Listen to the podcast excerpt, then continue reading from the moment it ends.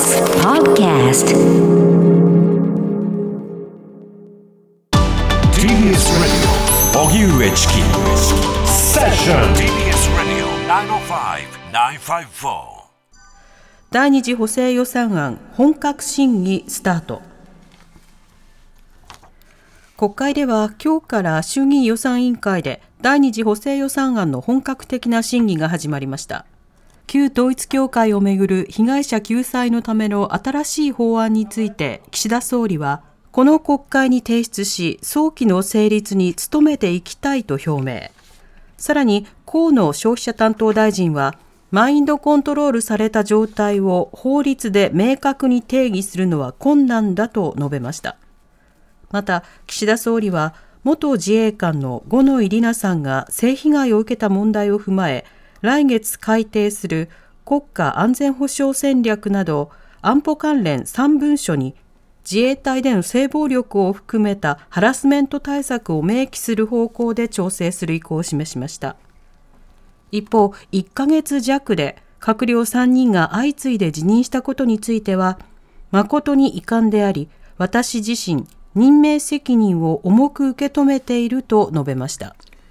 それでは今日の衆議院予算委員会の様子を聞いていきたいと思います。はいまず今日はですね、立憲民主党、泉健太衆議院議員が、まあ、立憲民主党の代表として、えーの立場でもありますけれども、はい岸田総理に質問をしています。まあ、その中で子育て世帯に対する臨時特別給付の問題について質問をしています。ちなみにあの今回の泉健太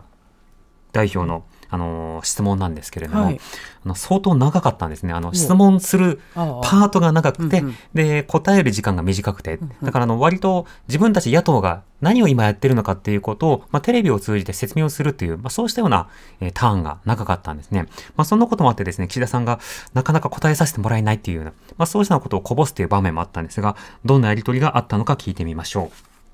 これ、国民の皆様、ぜひ知っていただきたいのは、予備費っていうのは、国会の審議を必要としないということですよ。それは大問題だと思いますよ。あくまで災害だとか、特例として一部認められるものであって、これだけ巨額の予算を首相官邸の好きなように、チェックなしで使わせるなんていうことは、我々もう許せません。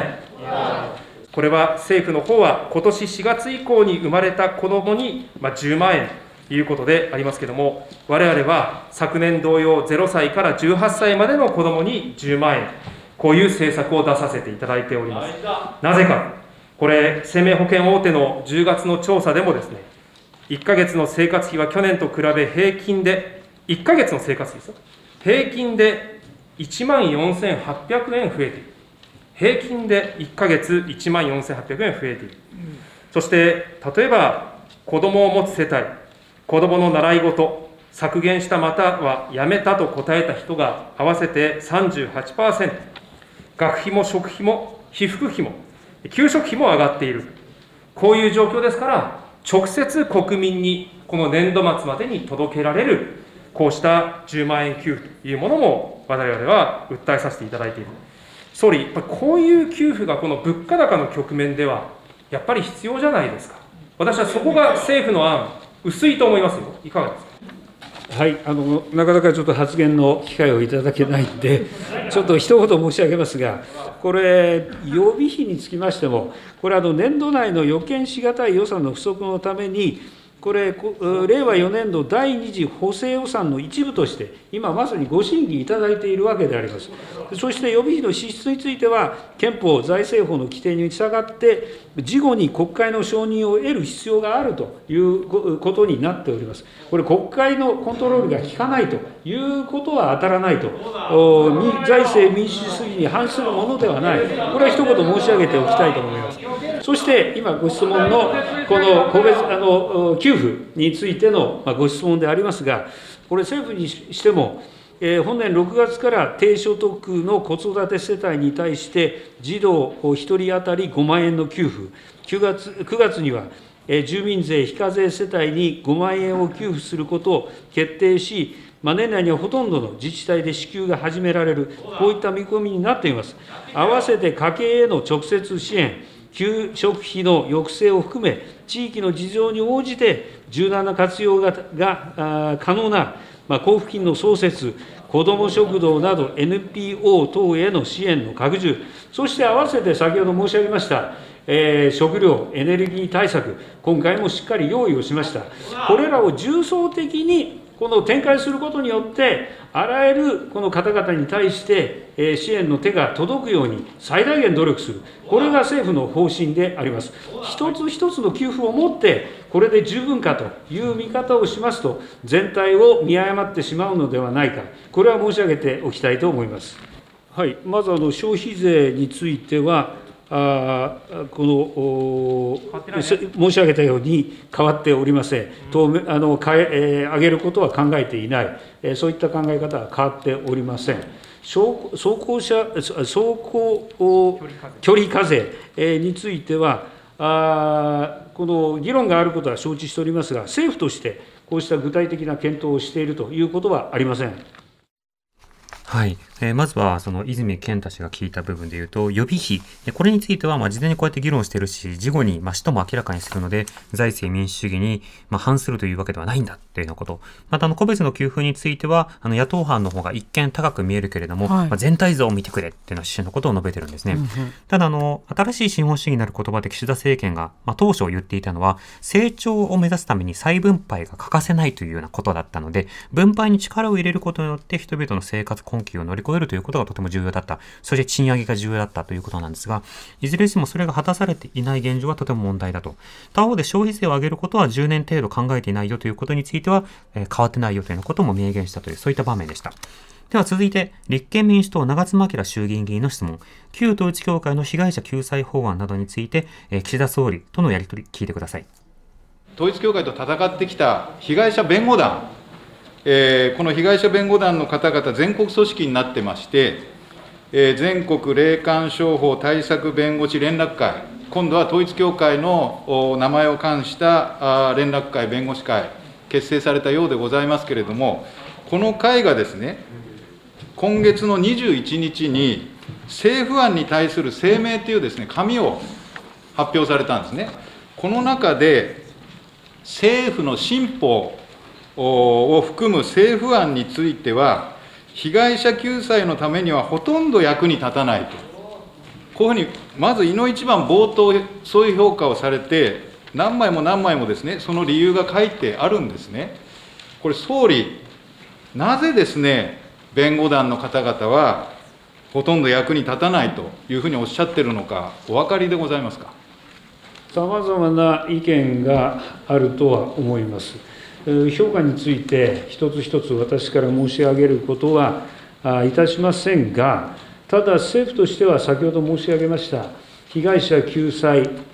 そして再発防止、これは極めて重要であると考えています。そしてさまざまな専門家の意見も聞きながら、ま、政府の総力を挙げて、法律に仕上げなければいけないという努力を続けています。これあのはい、はい、立憲民主党、長妻昭衆議院議員が、えー、被害者救済法案について質問した場面で、うん、あの、いろんな人たちの意見を聞きながらまとめますよということを岸田さん言ってるんですけれども、でも当事者の意見、今回専門家も含めて聞けてないじゃないかということが追及されていました。では、え先ほど赤木雅子さんとのお話の中でもお伝えしましたが、はい、え森友公文書改ざん訴訟の判決を受けて、立憲民主党の大西健介衆議院議員が質問しています。え鈴木財務大臣、そして岸田総理とやり取りをしています。えー、立憲民主党の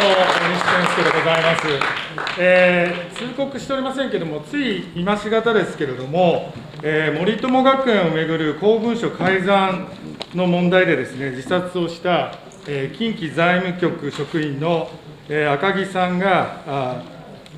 赤木さんの妻がですね、えー、佐川理財局長に賠償を求めていた裁判で、えー、大阪地裁は、公務員個人の責任を認めず、訴えを退けるという判決を出したということが今、ニュースで報じられました。えー、赤木雅子さんはですね、国にも賠償を求めていましたけれども、去年の12月、え、国は認諾という手続きを取ってですね、裁判を終結させました。え、確かあの岸田総理はですね、え総裁選の時にですね、この問題については、しっかり説明をしなきゃいけないんだと。明らかにしなきゃいけないんだということをおっしゃってたというふうに思うんですけれども、岸田総理、言っておられたと思いますけれども、この判決受けられて、もし、えーコメントがあればお願いしたいと思います。総理。いやちょっと、いや、むむ財務大臣、鈴木いや俊総理、総理、総理。あじゃあ総裁選の話です、総裁選の話で、総裁選の話で、内閣総理大臣、岸田さん。あのまず今回のあの、おえー裁判のがこの2時過ぎぐらいに出たということでございますが、まずあの財務省といたしまして、えー高い倫理観を持って真面目に職務に精励していたえー赤木俊夫さんに改めて哀悼の誠を捧げます。えーそして、えー奥様はじめご遺族に対しまして、えー公務に起因して自死という結果に至ったことにつき、心よりお詫びを申し上げますとともに、通信でお悔やみを申し上げます。でその上で、今回の訴訟につきましては、まあ、国が当事者ではない個別の民事訴訟に関わることでありますので、え国としてコメントする立場にはないということを申し上げたいと思います。あの判決について直接コメントするのは控えますが、あの私も裁判の過程を通じて、この財務省をはじめ関係者に説明責任を尽くすようにというこの指示は出し続けてきました。財務省として、このそれぞれその立場から、説明をこの裁判のプロセスを通じて、裁判の指揮に従って、説明を続けてきたものであると承知をしております。あのこうしたこの説明責任は続けましたが、今回、判決が出たということを受けて、直接コメントは控えますが、改めて赤木さんのご冥福を心からお祈り申し上げたいと思います。はい、えー立憲民主党大西健介衆議院議員の質問で鈴木財務大臣と岸田総理がえー答弁をしたという場面でした。あの様々なコメントを述べるということなのであれば、あのぜひあの率直に、えー、雅子さんと向き合って、えー具体的な国の再発防止策と、そして直接の謝罪ということも必要なのかなと思います。TBS ラジ TBS Radio オ荻上チキ。荻上チキ。セッション